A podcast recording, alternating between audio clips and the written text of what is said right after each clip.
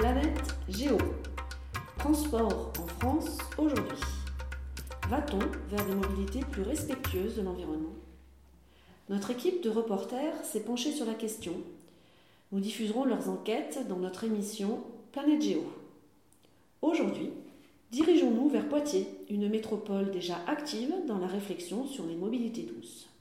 Voie 1, éloignez-vous de la bordure du quai.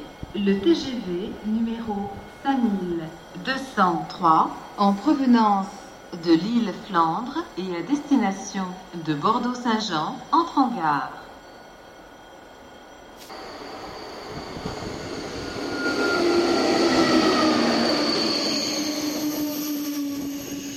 Le pôle multimodal de Poitiers est une porte d'entrée de la cité. De la voiture au train, du train au vélo ou bien du bus au car, le pôle d'échange multimodal est un lieu desservi par plusieurs modes de transport différents et complémentaires interconnectés.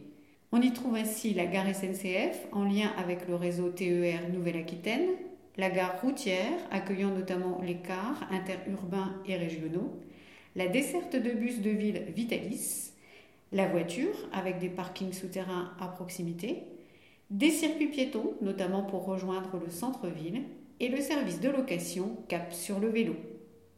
Quelle place pour le vélo à Poitiers? Damien Huet, responsable de Cap sur le vélo à Poitiers, apporte quelques éclairages sur ce dispositif public innovant. Cap sur le vélo est une structure gérée et financée par la communauté d'agglomération de Poitiers. Pour l'essentiel, elle loue à des particuliers, directement ou par l'intermédiaire d'une entreprise, des vélos électriques particulièrement adaptés à la topographie locale. Les tarifs de location sont attractifs, environ 50 euros par mois, entretien du vélo compris.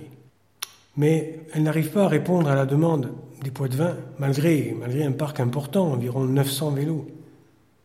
Il y a en moyenne 200 personnes en liste d'attente pour un délai qui va de 4 à 5 mois.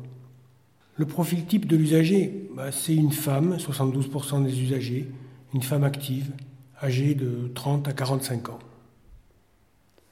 Malgré un aménagement partiel et encore insuffisant de la ville, le service est en développement car il apporte une vraie réponse aux problèmes de déplacement dans le Grand Poitiers.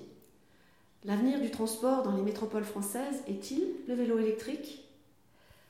Retrouvez sur notre site des ressources pour approfondir la question en attendant les prochaines émissions.